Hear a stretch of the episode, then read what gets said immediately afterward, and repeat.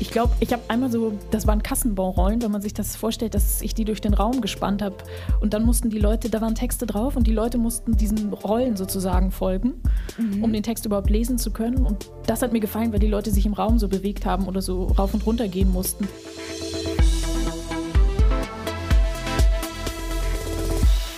Herzlich willkommen zu einer neuen Folge Stories. Hier wird es heute ein bisschen künstlerischer als sonst und es geht um ein Spiel, das, glaube ich, wirklich jeder von uns in der Kindheit gespielt hat. 41 Stäbe, ein Ziel, bloß nicht wackeln.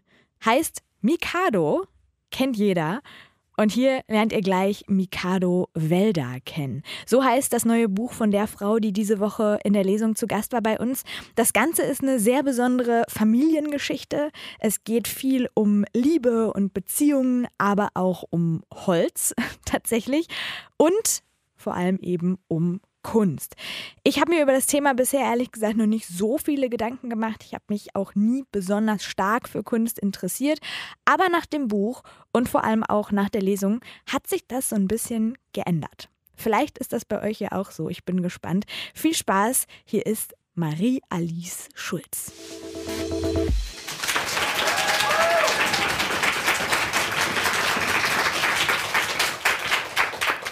Schön, dass du hier bist bei uns. Für so ein Mikado-Spiel, ne, da braucht man ja vor allem eine Sache ganz doll und das ist so Fingerspitzengefühl. Wie viel hast du davon? Oh, ich glaube eine Menge, weil ich einfach auch aus der Zeichnung komme. Das heißt, ich habe sehr viel gezeichnet, habe auch bildende Kunst studiert und ich glaube, wenn man da kein Fingerspitzengefühl hat, dann geht es nicht. Und so zwischenmenschlich ist es ja auch nochmal, also es gibt ja so verschiedene Arten von Fingerspitzengefühl. Ja, das merkt man, glaube ich, immer erst nachhinein, im Nachhinein, ob man es hat oder nicht. Ich sicher bin ich da auch mal falsche Wege gegangen, ja. aber ich glaube, je länger man Menschen beobachtet, desto mehr findet man auch über sie raus. Und dann beobachten wir dich jetzt mal eine Stunde lang. Aber wie oft hast du beim Mikado-Spielen schon mal jemanden angeschrien? Also ich erinnere mich immer an dieses, der hat jetzt gewackelt, ich schwöre, der hat gewackelt. Nein, hat er nicht. Wie heiß ging es schon bei dir her beim Mikado? Oh, ich, ich glaube, ich habe ein gutes Augenmaß. Ich brauche gar nicht zu streiten. Also, Wenn du das sagst, dann muss das so sein. Okay, dann hätten wir das mit dem Zwischenmenschlichen auch geklärt bei genau. dir. Sehr gut. Wie gut kannst du verlieren? Oh, das kommt drauf an, um welchen Wettbewerb es geht. Mikado. Ach so, da kann ich wahrscheinlich recht gut verlieren. Ja, also das geht. Wir gucken jetzt mal, ähm, worum es in deinem Buch geht, warum es da ums Verlieren und ums Gewinnen geht, warum es ums Fingerspitzengefühl geht. Und wir können schon mal so viel verraten, es spielt niemand Mikado und der Rest kommt Nein. gleich. Ich freue mich auf die 1 Live Stories Lesung mit Marie-Alice Schulz.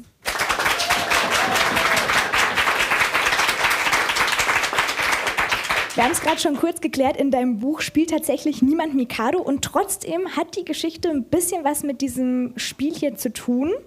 Bei dir ist es eher so ein menschliches Mikado, ne? Ja, also man kann sagen, dass alle Figuren aneinander lehnen, obwohl die nicht unbedingt der Familie angehören, sondern vielleicht auch nur Freunde oder Partner sind, bilden die zusammen Geflecht. Das heißt, es ist eigentlich eine Konstruktion. Und diese Konstruktion äh, rankt sich aber um diese eine Familie, hast du gerade schon gesagt, Familie Zarelli. Die stellst du am Anfang vom Buch auch einmal kurz vor mit diesen ganzen Bekannten drumherum. Insgesamt sind es zehn Figuren, die du vorstellst. Und das machst du auf eine sehr, sehr besondere Art, fand ich.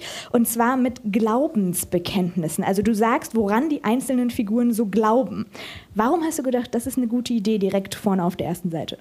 Weil die Figuren eigentlich sehr nach ihren Überzeugungen gehen. Also die haben eigentlich einen eigenen Weg und den verfolgen sie und das macht sie auch aus. Also sie unterscheiden sich dadurch, glaube ich, auch von normalen oder durchschnittlichen Leuten und das ist eben ihre Stärke, dass sie was verfolgen und daran glauben.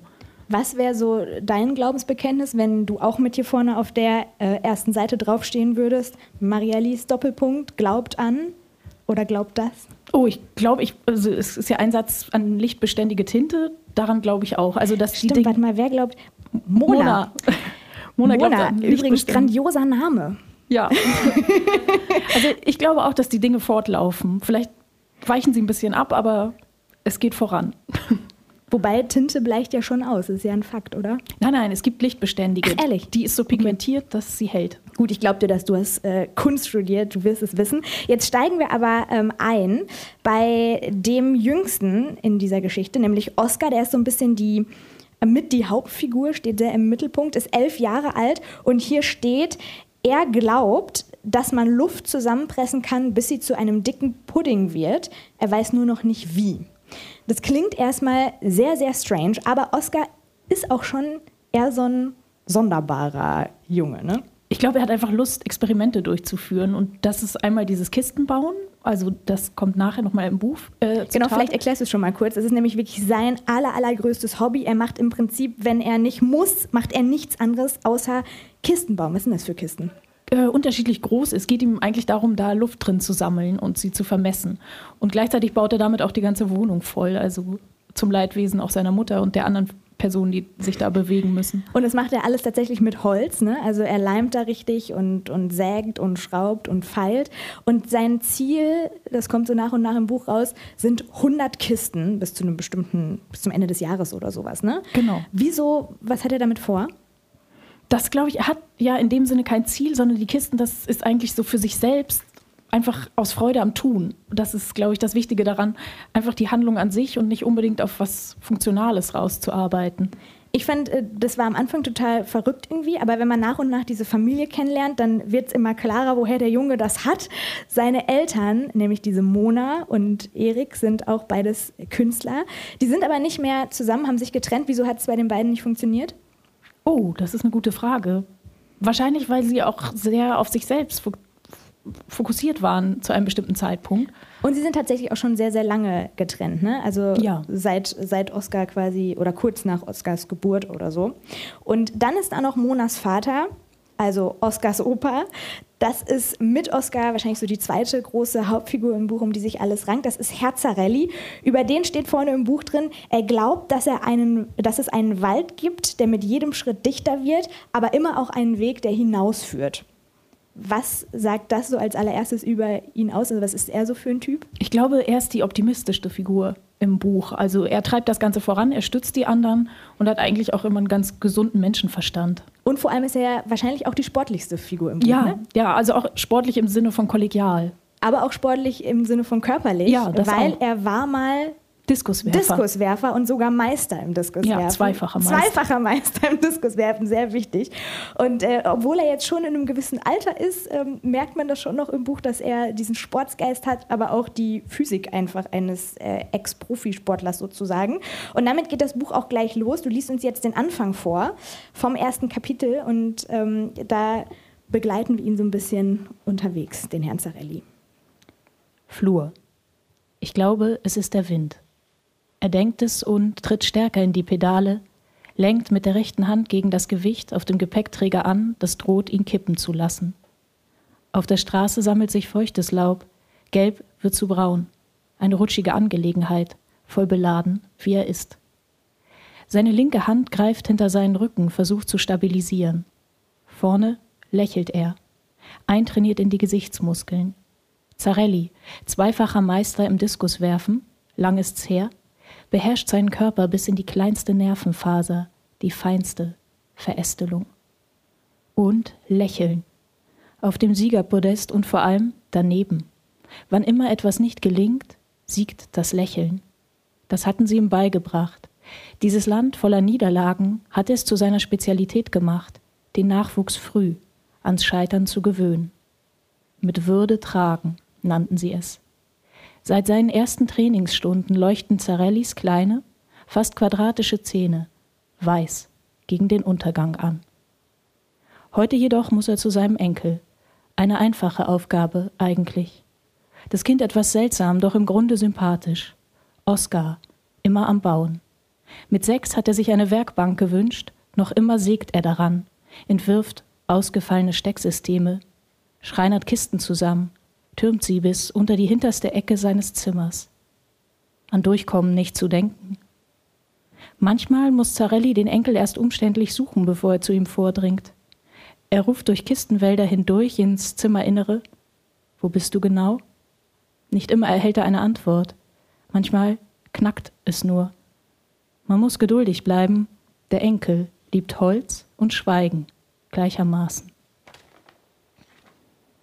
Oskar steht bereits im Flur, eine Säge in der Hand. Die Enttäuschung ist groß, das Sägeblatt stumpf. Dass Opa für alles eine Lösung wisse, habe die Mutter beim Weggehen gesagt.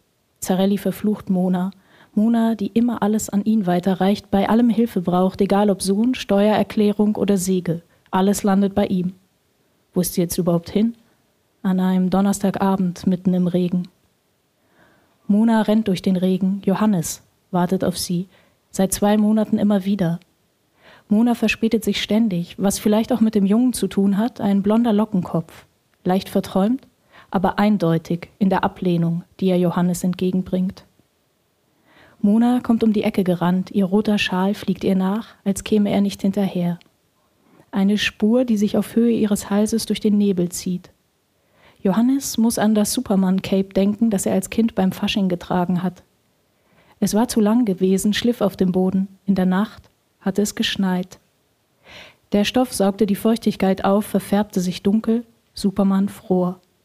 Als er am Haus des Freundes ankam, war das Cape gänzlich vollgesogen. Die anderen Kinder hielten Pappbecher in der Hand und schauten verwundert. Superman stand zwischen ihnen, regungslos. Das Cape hing schwer von seinen Schultern herab. An Fliegen war nicht zu denken. Ähnlich kam ihm jetzt Mona vor, immer im Anlauf voller Schwung. Doch das Abheben blieb aus. Das Cape war auf der Heizung im Badezimmer gelandet. Das geht schnell, hatte die Mutter des Freundes gesagt. Superman, einen Pappbecher mit Apfelsaft in der Hand, wartete den Nachmittag über auf sein Cape hörte die anderen Kinder im Zimmer nebenan spielen. Auf dem Boden sammelte sich eine kleine Pfütze Tauwasser. Während er auf die Rippen des Heizkörpers starrte, die sich durch den Stoff drückten, begriff er, dass es eine einsame Angelegenheit war, Held zu sein.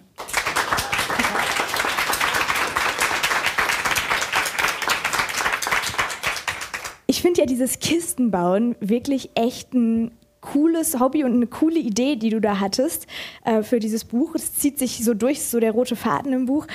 Woher kommt das? Baust du selber viel mit Holz oder wie kam dir die Idee? Oh, ich glaube, irgendwie mochte ich die Idee von einem Bau, also irgendeine Art Tunnelsystem. Und in dem Fall ist es halt die Familie, die sich da durchschlängelt. Also, dass man den eigenen Raum, auch die Architektur verändert, in der man sich bewegt. Das war, glaube ich, die Grundidee dessen. Und man merkt schon so ein bisschen, wie du es erzählst. Du bist nämlich auch handwerklich unterwegs, selbst wenn es nicht mit Holz ist. Du bist auch Künstlerin, hast Theaterwissenschaften studiert und bildende Kunst.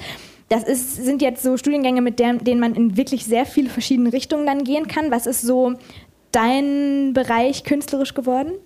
Eigentlich die Sprache, aber auch die Zeichnung und dann die ganzen Schnittstellen, die sich da ergeben. Also würdest du sagen, ein Buch schreiben ist auch Kunst? Ja, das glaube ich schon. Also man kann das natürlich sehr unterschiedlich machen, aber man bewegt sich ja auch durch ein Buch, wie man sich durch Räume bewegt, im besten Fall.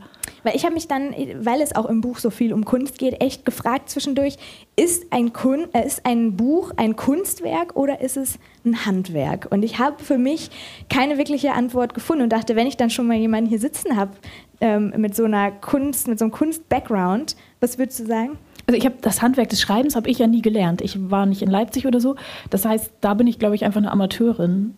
Also wie man Bücher schreibt, das weiß ich auch nicht. Ich kann nur zeichnen. Hat dafür schon sehr, sehr gut geklappt und man merkt wirklich auf jeder Seite, dass du Künstlerin bist, die nicht in Hildesheim oder so schreiben gelernt hat, sondern ähm, aus einem anderen Bereich kommt und das hast du total mit da reingebracht. Einmal inhaltlich, aber auch der Aufbau vom Buch ist anders als in anderen Romanen. Du gibst zum Beispiel jedem Kapitel ein Wort, ein ganz kurzes Wort als Überschrift. Du hast ja gerade schon angefangen, das Kapitel Flur zu lesen, aber es gibt auch sowas wie Knäuel, Klingel, Schnee, Zimt, Kolonne. Was sind das für Wörter? Ich glaube, ich denke einfach sehr viel in Bildern. Also es gibt dann so Überlagerungen in meinem Kopf und dann erinnert mich ein Lied an eine bestimmte Situation oder ein Geruch. Und so ungefähr funktioniert mein Kopf, glaube ich. Und diese kleinen Begriffe sind ja auch zum Beispiel Zimt oder Flur.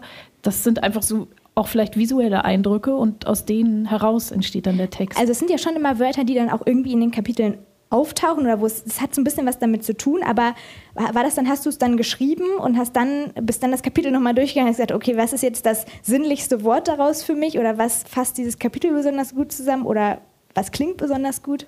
Ja, ich glaube, manchmal betreffen, betreffen diese Begriffe auch mehrere Figuren. Also dann, wenn es zu so einer Häufung kam, dann war das klar, das wird der Begriff. Aber zum Teil habe ich das auch erst geschrieben und dann das Kapitel finden müssen, den Titel. Ich habe auch oft dann immer gelesen und dann bin dann nochmal zurück zum Wort und habe so geguckt, wo kommt es her. Es hat total viel Spaß gemacht und ich fand diese kleinen Wörter so cool, dass ich gedacht habe, wir machen daraus jetzt ein kleines Kennenlernspiel, einfach um dich noch ein bisschen besser kennenzulernen. Ich habe deine Kapitelüberschriften, beziehungsweise ähm, ein paar davon, hier in diese kleine Tasse so als äh, Schnipsel gepackt und würde jetzt einfach mal, weil es so viele sind, wir schaffen nicht alle, äh, durchs Publikum gehen und nach und nach mal ähm, hier ziehen lassen. Das heißt, wir machen auch ein kleines Kunstwerk aus diesem Kennenlernspiel, weil unser Publikum jetzt äh, entscheidet, worüber wir gleich reden. Ich habe nämlich zu jedem äh, kleinen Wörtchen hier eine Wahl. Äh, eine Wahl. Eine Frage. Ich bin schon bei der Europawahl im Kopf. Es dreht sich alles darum. Ich habe eine Frage zu jedem Wort. So, wir fangen mal hier vorne erste Reihe an. Wer bist du? Jonas. Hallo Jonas, was hast du gezogen? Plan. Plan. Plan. Bist du eher so ähm, Organisationstyp oder lässt du alles einfach Nein. auf dich zukommen? Ja, also das war auch bei dem Buch so. Ich hatte 30 einzelne Dateien, das waren die Kapitel. Also ich hatte keinen roten Faden, wie ich das jetzt schreiben werde. Und ich glaube, das zieht sich auch über mein Leben. Wie? Moment, du hattest die, du hattest die einzelnen Kapitel und wusstest nicht, wie du sie dann ansortierst. Weil es ist ja schon auch eine Geschichte in dem Buch, die sich, die schon ein roter Faden auch ist. Ne? Die Ja, tatsächlich. aufbaut. Aber ich habe das dann mit, an einem Wochenende mit zwei Freunden auf dem Fußboden äh, sortiert, auf dem Fuß, ja, tatsächlich auf dem Wohnzimmerboden, so rum war es. Und dann erst ergab sich die Reihenfolge des Textes. Wow.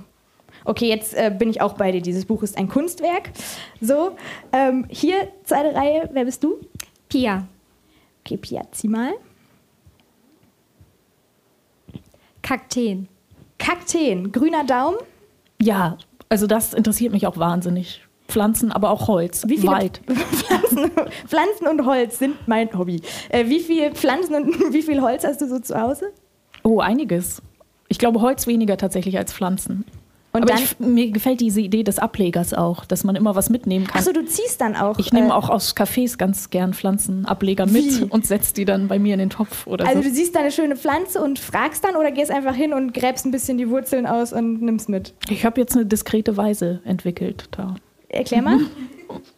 Naja, die Kaffeetasse und das ist ja auch ein Schirm und dann kann man dahinter. Das heißt, du klaust nicht nur die Pflanzen, sondern auch nein, die nein, es Tassen. ist immer nur ein, nein, es ist immer nur ein Ableger. Also die Pflanze bleibt. Okay, gut. So, ich gehe mal hier vorne hin. Wer bist du? Ich bin Arne. Arne, bitteschön, du äh, darfst die nächste Frage quasi ziehen. Spiegelei. Oh, das finde ich ist ja auch wirklich so ein bisschen psychotestmäßig, wie man sein Spiegelei isst. Ne? Wenn du ein Spiegelei machst, wie machst du es dann? Oh, ich mache eigentlich selten, ich esse immer Rührei eigentlich. Echt? Ja. Okay, oh, da, was, das jetzt, was sagt das jetzt über dich aus, dass du nur Rührei isst? Weil ich habe letztens darüber diskutiert, man kann ja, also entweder, es gibt ja die Leute, die sind mir ganz suspekt, wir gucken mal, ob es hier so jemanden gibt. Spiegelei nur von einer Seite und dann das oben, das Weiße noch so ein bisschen glibber ist. Arne, sehr gut, perfekt. Der einzige Mensch und auch noch der, der gezogen. Du machst es. Wieso? Ich hasse dieses angebratene Gelb unten, wenn das so bröckelig ist. Aber dieser weiße Glibber oben. Wenn es zu sehr ist, schiebe ich es weg, aber ansonsten einfach runterschlucken. Okay, gut. Auch ein gutes Motto im Leben. Während ich schieb's weg und sonst einfach runterschlucken. Alles klar, Zeit für das nächste, Zeit für das nächste Wort, glaube ich. Äh, wer bist du? Ines. Ines, bitteschön. Gips. Gips. Wie oft hast du dir schon was gebrochen Oh, in deinem Leben? ich bin unsportlich, deshalb habe ich mir nie irgendwas gebrochen. Meinst du, nur Sportler brechen sich was? So ja, ich glaube, man muss bereit sein, ein gewisses Risiko einzugehen. Und das war ich nicht. Also ich habe da immer schon abgemessen, was könnte passieren und dann habe ich lieber nichts getan. Aber in deinem Buch, vielleicht können wir das ja schon so ein bisschen verraten, da ähm, wünscht sich Oscar einen Gips. Warum? Er hofft eigentlich dadurch, weniger in der Schule sein zu müssen und mehr bauen zu können. Es ist eigentlich eine Tarnung, eine Taktik, um dann nicht mehr, mehr Zeit zu haben. Wer hatte nicht schon diese Idee früher? Ja. Bitte, bitte, ich möchte einen Gips, damit ich nicht die Mathe-Klausur morgen schreiben muss. So, einen machen wir, glaube ich, noch. Ähm, vielleicht von dir hier hinten. Wie heißt du? Lisa. Lisa, bitteschön. Hier ist die Tasse. So. Eis. Eis. Kommt gleich nach Spiegelei in meiner Essens-Psychotest-Reihe. Was bestellst du für ein Eis? Von Meist. dem Geschmack meinst Ja, du? ja, ja. Oder Menge. Also, wenn du jetzt sagst, zehn Kugeln und alle Vanille. Nee, am liebsten so Basilikum Limette oder sowas. Bisschen oh, komisches. Okay, ja. also ein bisschen exotisch. Was würde Oscar bestellen? Holz. er bestellt ja immer Vanille. Ach stimmt, stimmt, Als stimmt. wüsste- Tatsächlich. Ja. witzig. Und das ist witzig, dass ich jetzt auf ihn komme, weil ich glaube, er ist der Einzige, bei dem du beschreibst, was er für ein Eis äh, kauft. Ne? Ich habe auch immer Vanille genommen. Ich glaube, das sind so ein bisschen die, die immer so auf Sicherheit. Bist du generell so experimentierfreudig und so, was Essen angeht? Ja, das bin ich. Also ich musste auch immer alles probieren. Ich komme aus einer französischen Familie und da war es eigentlich immer auf dem Plan, dass man immer einmal alles probiert haben muss, bevor man es ablehnt. Esst ihr dann auch so Käse und so? Also macht ihr Ja. so Käseplatten nach dem Essen? Ja, also es ist Teil des Essens. Es ist noch vor dem Dessert und das muss schon Das sein. finde ich ja so classy irgendwie. Das nehme ich mir auch immer mal vor zu machen, aber irgendwie bin ich dann nach dem Hauptgang immer so direkt zum Dessert. Naja, wie auch immer. So, von dir und deinen Sachen, die du über dich erzählt hast, zurück zu deinem Buch. Du liest uns jetzt nämlich das ähm, Kapitel zu Ende vor, was du gerade angefangen hast, das Kapitel Flur. Und wir lernen dabei noch eine neue Person kennen, das ist Georgi. Genau, das ist der Freund eigentlich des Opas. Das muss man vielleicht noch sagen. Georgi öffnet nur langsam die Tür. Zarelli redet durch den Türspalt auf ihn ein. Ich bin es, du weißt schon. Donnerstag. Georgi, ehemaliger Schachmeister, lächelt müde, steht im Schlafanzug vor ihm. Das ist nicht dein Ernst, das ist nicht mal zehn. Zarelli und Georgi verbindet, abgesehen vom Alter, die Leidenschaft für russischen Tee, Schach und Einbahnstraßen. Aber in letzter Zeit kostet die Freundschaft Zarelli einige Nerven. Georgi hängt durch. Ihm fehlt die Vision. Er hangelt sich von Spielzug zu Spielzug im Leben wie beim Schach. Dabei geht ihm der Blick für die Partie verloren. Ich glaube, ich werde langsam depressiv. Georgi schiebt den Satz zwischen zwei Schlucke Tee. Zarelli antwortet erst nicht, blickt erstaunt, ob noch etwas kommt. Aber das werde ich doch verhindern können, oder? Seit wann hast du es denn? Ich weiß nicht, als Dina noch da war, war alles okay. Dina ist seit fünf Jahren weg. Dina. Georgis große und, wenn man ihm glauben wollte, einzige Liebe. Vor fünf Jahren verschwunden, obwohl nicht ganz. Sie war noch in derselben Stadt. Georgi wusste genau, wo sie sich aufhielt, aber das machte es nicht leichter. Sie gab immer noch Klavierunterricht und briet freitags Auberginen in Ei aus, legte die Haare in Lockenwickler und kämmte später seufzend die Wellen. Wieso habe ich bloß keine Naturlocken? Georgi hatte nie die richtige Antwort darauf gewusst. Mal versuchte er es mit Komplimenten, mal mit Genetik. Dina blieb unzufrieden. Du mit deiner Glatze, erzähl mir was von Haaren. Vor dem Einschlafen hatte sie stets ein Stück Schokolade gegessen. Mittlerweile knistert das Aluminiumpapier in der Wohnung eines anderen. Ich habe noch immer meine Mühe damit. Sie war nicht immer nett zu dir, vergiss das nicht. Wer ist das schon? Nein, wirklich, Dina war, wie soll ich sagen, nicht ideal für dich. Außerdem konnte sie kein Schach. Sie konnte meine Sprache, weißt du, so jemanden findet man nicht so leicht wieder. Wir sind zusammen hergekommen und all die Jahre geblieben. Sowas wirft man doch nicht einfach weg. Sie schon, wie es scheint. Sie ist durcheinander, dieser Geiger hat ihr den Kopf verdreht. Es dauert nicht mehr lange, dann wird sie sich besinnen, du wirst sehen, sie kommt zurück. Sie ist nicht wie diese Mädchen von heute, zwei Jahre, dann der nächste. Schau dir deine Tochter an. Nein, Dina ist anders. Fast möchte ich sagen, alte Schule. Zarelli hört über alles hinweg, was seine Tochter betrifft. Er atmet tief durch. Eigentlich wollte ich mit dir eine Partie spielen. Dass es immer so ausarten muss. Alte Schule. Er lacht bitter. Ich sag dir was. Ich glaube nicht, dass sie zurückkommt. Fünf Jahre. Sprechen für sich.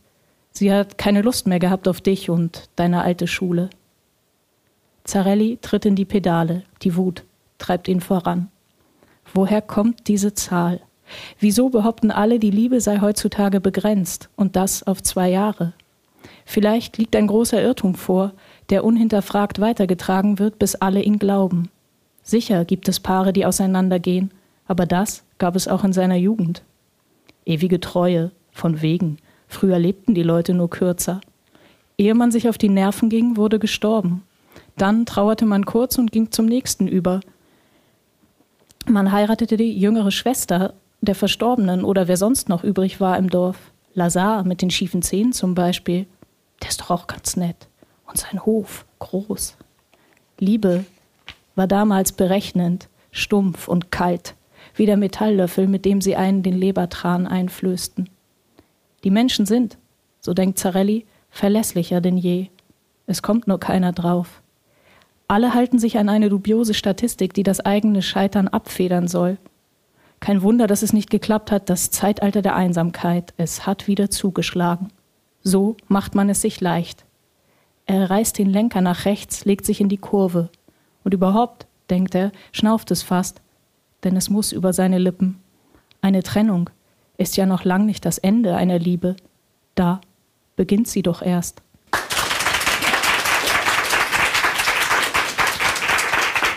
Ich finde das ja immer irgendwie total spannend, welches Thema sich Autoren und Autorinnen so fürs erste Buch aussuchen. Bei dir konnte ich es erst nicht so richtig fassen. Ich bin mir auch nicht so ganz 100% sicher, was das Hauptthema ist. Jetzt gerade ging es viel um Liebe, aber es geht halt auch um Familie, es geht um Holz. Wenn es wirklich nur ein Wort wäre, so wie deine Kapitelüberschriften, was würdest du dann sagen, ist so das Hauptthema? Ich glaube Perspektive. Weil, Oh. Weil es viel um die Figuren geht und wie sie sich ihr Leben gewünscht haben und wie es dann tatsächlich aussieht. Also Zarelli zum Beispiel, der ja Meister im Diskuswerfen war, ist jetzt nur noch Trainer für Jugendliche, obwohl das auch gut ist. Aber es gibt so bestimmte Ziele, die sie sich gesetzt haben und wie gehen sie damit um, wenn sie jetzt ganz andere Bereiche oder ja, also wenn sie leicht enttäuscht auch vielleicht sind. Zu deinen Zielen hat äh, Christine hier bei uns aus dem Publikum eine Frage, beziehungsweise zu dem einen Ziel, was du anscheinend hattest. Christine, bitteschön. Genau, ich würde gerne wissen, in welchem Moment du dich dazu entschieden hast, ein Buch zu schreiben und warum genau dieses. Oh, ich glaube, das ist sicher schon drei Jahre her. Da war ich auf einer Schreibwerkstatt und da habe ich gedacht, vielleicht könnte man doch auch ein Buch draus machen. Es waren damals Miniaturen, also ganz kurze Formate. Und irgendwann wollte ich was in der Hand haben. Also da war, glaube ich, das einfach der Augenblick, wo ich angefangen habe zu schreiben. Und glaubst du, du hättest auch in so eine ganz andere Richtung gehen können? Sowas wie ein, keine Ahnung, Krimi oder ein Thriller oder so. Es verkauft sich ja auch alles sehr, sehr gut. Ich glaube, da muss man sehr viel rechnen. Das ist wahnsinnig plotlastig und ich weiß nicht, ob ich beim Plot so die ideale Person Wo, wäre. wobei du ja gerade erzählt hast, dass du ja alles so schön auf dem Küchenfußboden zurechtgehst. Hörte sich eigentlich schon so ein bisschen nach der jagt den und dann muss der da die Leiche vergraben. Ja, aber das ist wahrscheinlich doch alles so konstruiert. Ich weiß gar nicht, ob mir das so gelegen hätte. Also auf eine Spannung so hinzuzielen. Bei uns vorne in der ersten Reihe sitzt Katharina, die hat äh, noch eine Frage zu deinem Schreiben. Genau, und zwar zu welcher Tages- oder Nachtzeit schreibst du am liebsten? Oh, das ist sehr unterschiedlich. Also am Schluss, wenn es nur noch so um Lektoratssachen geht, dann kann ich das früh morgens gut machen. Wenn das Buch aber erstmal so im Entstehen ist, dann tatsächlich auch abends. Also wenn der Tag eigentlich schon durch ist und man irgendwie denkt, ah, das könnte ich noch dazu schreiben. Allrounderin sozusagen. Und dummerweise kommen mir die besten Ideen auch immer unter der Dusche, wenn gar nichts da ist, um das es ist zu ein notieren. riesiges Phänomen, ne? Das möchte ich auch mal immer wissen, wo, woher das kommt. Wenn das jemand erklären kann, dann bitte. Katharina hat noch eine Frage, aber da komme ich gleich hin. Erst schiebe ich noch schnell eine dazwischen äh, von Markus. Was möchtest du wissen?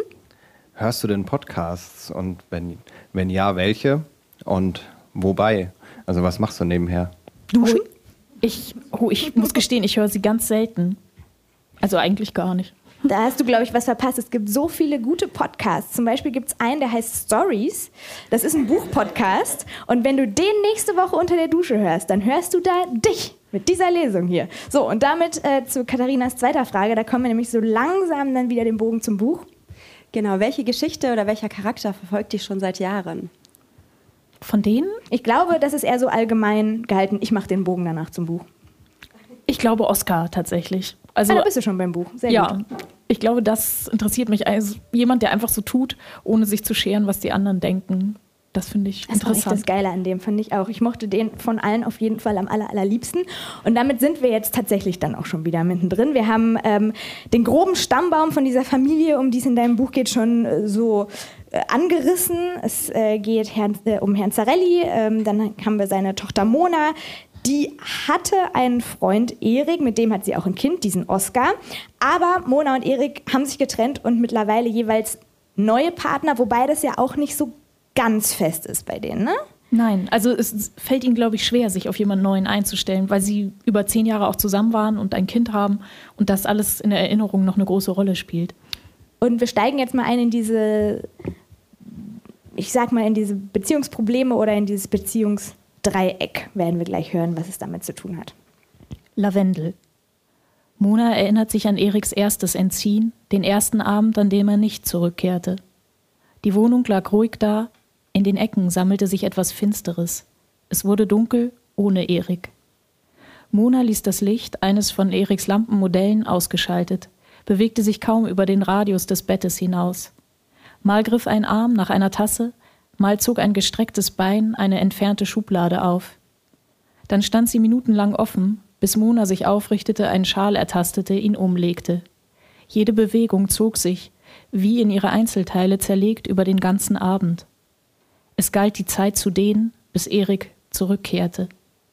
In immer kleiner werdenden Intervallen blickte Mona auf die Uhr, rollte sich unruhig von einer Seite auf die andere, bis sie keine mehr fand, die nicht irgendwie abgelegen war oder taub. Im Fuß kribbelte es, sie hatte ihn vergessen. Er war, zwischen Bettrahmen und Wand eingeklemmt, liegen geblieben, ein Tritt, der feststeckte. Erik hastete durch die Stadt, es war später geworden als gedacht. Er hatte in Valeries Gesicht geschaut, die leicht abweichende Augenfarbe bemerkt, erst jetzt, links war es heller, wieso war ihm das nicht früher aufgefallen, und hatte, darüber die Uhrzeit vergessen, sich verhakt in den Wimpern. Keine einfache Sache. Gern hätte er Valerie Mona vorgestellt, die Erweiterung um einen Dritten, den man schätzt und teilt. Diese Art, das musst du erleben, komm, setz dich dazu. Natürlich war es unmöglich. Die Liebe war wie ein Paket, das sich nicht aufschnüren ließ. Es wurde nur als Ganzes geliefert. Sie gerecht zwischen zwei Personen aufzuteilen, war undenkbar. Erik fragte sich, wieso. Wieso wurde Mona wütend, wenn ihm Valerie gefiel? Es nahm nichts von dem Gefühl, das er für sie hatte. Das Dreieck, dachte Erik, ist eigentlich die viel stabilere Form, will man etwas bauen. Jeder Eckpunkt, und er sah sich als Eckpunkt, wird zu zwei Seiten hin abgestützt, erfährt doppelten Rückhalt. Er wusste, dass etwas an dem Bild nicht ganz stimmte. Nur er war zu zwei Seiten hin verbunden. Die beiden anderen hingen wie lose Enden nach unten. Sie berührten einander nicht mal im entferntesten. Valerie kam spät zur Konstruktion hinzu, Erik und Mona existierten schon längst. Ein fertiges Haus verband sie, war über all die Jahre gewachsen, wenn auch wackelig. Ein Haus, das es nur in ihren Köpfen gab, in der Art, wie sie sich bewegten, immer in Bezug zum anderen. Es umgab sie etwas, das für Außenstehende wie eine Fassade wirken musste, man drang nicht durch, musste das Wohlwollen beider erlangen, wollte man auch nur mit einem reden. Sie saßen im Hinterzimmer mit Veranda, blickten auf den Garten, so fühlte es sich an. Klingelte man, öffneten sie erst nach einiger Zeit oder überhörten es ganz. Man musste um das Holz Haus laufen, durch das Gras stapfen und unvermittelt vor ihnen stehen, damit sie einen wahrnahm. Valerie kam in einem Moment der Unaufmerksamkeit, das Tor stand angelehnt, es machte kein Geräusch. Erik blickte zu ihr herüber und blieb hängen. Später sagte er, die Sonne habe ihn geblendet, er habe die Hand an die Stirn gelegt und mit der Unterkante der Finger Valeries Kopf berührt. Dabei war es ganz anders. Eine Tüte riss.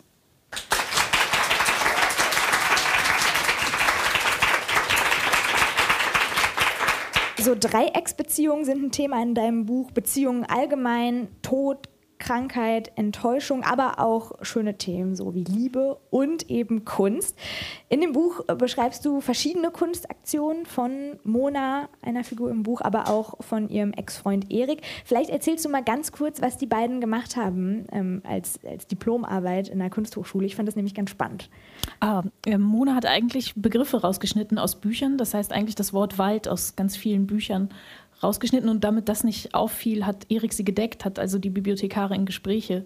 Also hat in Bibliotheken hat die das gemacht, ne? Genau, das sie hat es tatsächlich aus Büchern rausgeschnitten, also hat heimlich mit einem Skalpell hinter einem Bücherstapel immer das Wort aus Büchern rausgeschnitten und dadurch ergab sich eigentlich ein Fenster auf den Text. Also man konnte dann durch das Buch durchgucken. Und was hat sie dann mit diesen ganzen Wäldern gemacht, wo wir dann vielleicht auch so ein bisschen beim Titel ja sind, Mikado-Wälder? Ja, genau, es ne? ist in der Installation äh, herausgekommen, die an der Wand fixiert diese jeweiligen Worte mit einer kleinen Nadel. Ich fand, das äh, hörte sich so cool an. Hast du das mal gemacht? Weil du ja auch sagst, du bist so sprachlich eher unterwegs oder woher kam das? Nein, die Idee habe ich leider noch nicht, aber Freunde, die das Buch gelesen haben, haben gesagt, es wäre eigentlich super, das mal wirklich in der Bibliothek zu machen. Das, das heißt, du hattest die Idee nicht, sondern Freunde hatten, haben gesagt, Doch, ich habe also hab es noch nicht gemacht. Also mal schauen. Jetzt ist es natürlich auch so, dass man wüsste, wer es ist. Es wäre noch besser, es anonym zu tun. Ja, das stimmt. Aber muss, muss, so eine Bibliothek, oder muss so eine Bibliothek natürlich auch erstmal merken, dass überall, äh, das ist ja wirklich nur so mini, mini klein im Buch. Das Ähm, stimmt, das ist ja auch das Gute. Es ist eigentlich ein fast unsichtbarer Eingriff. Super cool. Was ist denn so das? Also ich, ich, ich, bin, ich war total begeistert davon. Ich stelle mir das so überall so. Und dann sind ja manche Seiten auch, oder manche Wälder sind ja dann auch gelber als andere, weil das ältere Bücher schon sind und so. Grandios. Was ist die coolste Kunstaktion, die du mal wirklich gemacht hast? Oh, das ist eine gute Frage. Ich glaube, ich habe einmal so, das waren Kassenbonrollen, wenn man sich das vorstellt, dass ich die durch den Raum gespannt habe. Und dann mussten die Leute, da waren Texte drauf und die Leute mussten diesen Rollen sozusagen folgen, um den Text überhaupt lesen zu können. Und das hat mir gefallen, weil die Leute sich im Raum so bewegt haben oder so rauf und runter gehen mussten, weil die Rollen eben auch so. Und wo hast du das gemacht? Also wo hast du das ausgestellt? Das war in Paris, in Frankreich mal. Cool. Kannst du verstehen, wenn Leute sowas sehen und sagen, kann ich nichts mit anfangen? Gibt ja schon einige Leute, die sagen Kunst. Nö. Ja, das, das kann ich mir vorstellen, dass das so sein kann. Aber für mich, ich, ich finde immer eigentlich alles spannend, auch wenn ich bei jemandem denke, das ist irgendwie seltsam. Aber wenn jemand eine Idee hat, dann finde ich, kann man sich ja darauf einlassen, weil jemand anders das auch verfolgt hat. In deinem Buch, da spricht äh, Erik, der andere Künstler, auch an einer Stelle davon, wie schwer es für ihn war, nach der Kunsthochschule so ins echte Leben zu kommen, in die Realität, ähm, dann auch irgendwie zu sehen, wie, wie man, wenn man aus dieser Blase, aus dieser schönen Welt rauskommt, aus der Kunsthochschule, ähm, wie schwer es auch ist. Wie war das für dich ähm, nach dem Studium? Wir haben eigentlich nie beigebracht gekriegt, uns zu verkaufen. Das ist auch nicht Sinn einer Kunsthochschule. Man soll eigentlich lernen, seinen Ideen zu folgen. Und deshalb war das erstmal schwer. Das ist eine Umstellung, überhaupt so zu denken, wie kriege ich bei, also schon allein, dass man das als Produkt bezeichnet, ist ja eigentlich schrecklich. Es geht ja um, um eine Idee oder um eine Zeichnung, irgendwas darzustellen. Und da ist, glaube ich, der eigene Wille einfach das Wichtige, dass man den auch beibehält. Und den versucht man natürlich, der wird schon versucht zu stutzen auch an einigen Stellen. Das, das ist leider so. Von welcher Seite? Also wer stutzt das? Also auch von Verlagsseite, jetzt stutzen ist da vielleicht ein starkes Wort, aber dass Eingriffe genommen werden oder diskutiert wird, was verkauft sich, was verkauft sich nicht. Und das ist, wenn man das eigentlich macht, weil es einem Spaß macht, nicht die primäre Frage, die man sich stellt. Wie schnell konntest du davon leben? Von der Kunst? Oh, ich glaube, das hat gedauert. Ich habe mir selber gesagt, fünf Jahre, probierst du es mal. Und jetzt bin ich ja schon fast im, also vom Diplom, ab, ab dem dem Diplom. Und jetzt sind es, glaube ich, acht Jahre mittlerweile, ja. Fast neun. Und du hast auch das Ziel, dass du es bis 80 äh, durchziehen kannst. Also was wäre so, oder vielleicht anders gefragt, was wäre gewesen, wenn es nicht geklappt hätte mit der Kunst? Was wäre der Alternativbrotjob gewesen neben der Kunst dann, um Geld zu verdienen? Ich kann nicht viel anderes. Also es wird eng, glaube ich. Wenn das jetzt nichts wird, dann, dann muss ich mir wirklich was überlegen, was ich bisher nicht getan habe, weil das einfach das Ziel war, irgendwie da. Okay, Leute, kauft dieses Buch, sonst muss diese arme Frau was machen, was sie nicht kann, nämlich egal was, außer kann sie Kunst. nicht. genau, kauft dieses Buch. So, und äh, wir hören jetzt nämlich gleich noch ähm, eine letzte Stelle aus dem Buch. Wir springen jetzt fast ganz ans Ende der Geschichte, auf die letzten Seiten. Da geht es dann nochmal um die eigentlich größte Kunstaktion im Buch, nämlich um Oscars Kisten. Der hatte ja das Ziel, 100 Stück zu bauen. So, und jetzt äh, gucken wir mal, wie es ist, wenn so jemand dann vielleicht auch ein bisschen loslässt von seinen Ideen. Bitteschön. Kanal. Oskar sitzt vor seinen Kisten. 87 sind es geworden und irgendwie genügt ihm das. Die 13 fehlenden baut er vielleicht im nächsten Jahr. Da muss man nicht so genau sein. Oskar streift lieber mit Theo durch die Stadt. Letzte Woche haben sie nach dem Training einen Pommesstand entdeckt. Dort gibt es eine seltsam grüne Soße, die ihm besonders schmeckt. Wenn man sich an die Theke lehnt, kann man über den Hafen blicken. Riesige Schiffe schwimmen vorbei, auf denen sich bunte Container stapeln. Oskar fragt sich, was darin verstaut sein könnte. Theo behauptet Bananen, aber so viele Bananen können nicht in der Welt unterwegs sein. Die Container erinnern Oskar an seine Kisten. Niemand weiß, was drin ist. Gut wäre, wenn auch sie unterwegs sein könnten, neue Luft an fremden Orten aufnehmen. Oskar denkt an 87 Städte, alle unterschiedlich in Temperatur und Luftfeuchtigkeit, in denen er seine Kisten aufstellen könnte. Aber so viele Reisen werden nicht möglich sein. Die Kisten müssen sich selbst auf den Weg machen. Du musst mir helfen. Wobei? Theo hat kaum Zeit, die Stufen hinaufzukommen. Oskar wartet schon im Türrahmen. Die Kisten, wir müssen sie zum Kanal tragen. Und dann legen wir sie aufs Wasser. Wie Boote? Ja, genau. Sinken die nicht? Müssen wir ausprobieren. Ich glaube, die werden treiben. Oskar geht mit einer großen Kiste voraus, Theo folgt ihm mit drei kleineren. Auf dem Bürgersteig richten sie eine kleine Sammelstation ein. Nach und nach türmen sich dort die Kisten am Geländer des Kanals. Verwundert bleiben Passanten stehen, was genau das solle. Lange schon hätte es in der Gegend kein Sperrmüll gegeben, aber irgendwie gut gearbeitet. Sie wenden die kleinen Kisten in den Händen. Oskar steht stolz daneben, während Theo weitere Kisten anschleppt. Eine kleine Traube hat sich um den Kistenhaufen gebildet. Weitere Passanten stellen sich hinzu. Bald ist der Bürgersteig verstellt. Radfahrer fahren eine Schlaufe, weichen aus. Oskar zählt. Oben ist keine mehr, sagt Theo nach einer Weile. Oben ist jetzt alles leer und sieht aus wie bei normalen Leuten. Erik läuft mit Mona durch ein kleines Stückchen Wald, weil sie es sich so gewünscht hat und eigentlich auch, weil er selbst es will. Nur die Worte dazu konnte er nicht finden und sagte daher nichts. Aber zum Glück sprach Mona. Seit einiger Zeit redet sie wieder häufiger mit ihm, ruft unvermittelt an. Meist geht es dabei nicht mal um Oskar. Mona spricht mit Erik, wie sie es früher tat. Es tut mir leid. Erik tritt auf einen Ast, es knackst. Sein Satz ragt in die Stille, ein spitzes Stückchen Holz, wie ein Widerhaken. Was? Na, alles, was dazwischen kam. Ich meine, ich habe, aber du hast ja letztendlich auch. Was habe ich? Dich entfernt.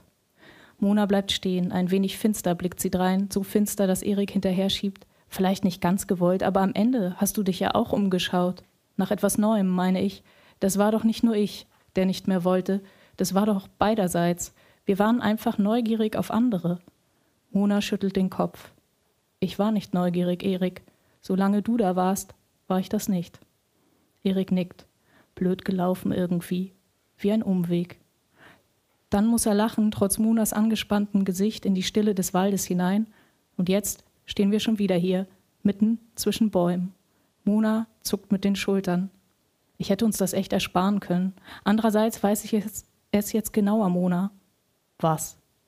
Dass kein Weg herausführt aus diesem verfluchten Wald.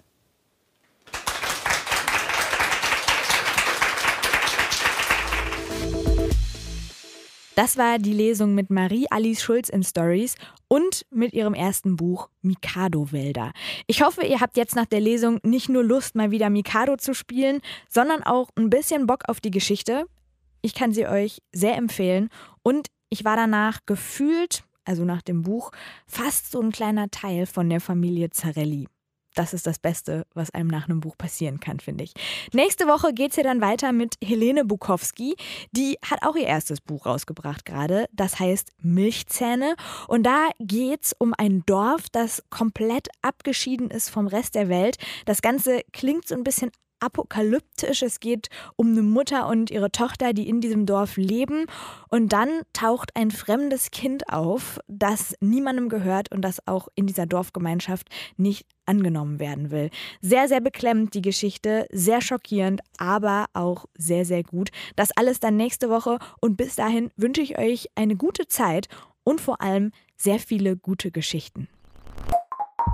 Das war ein Podcast von Funk.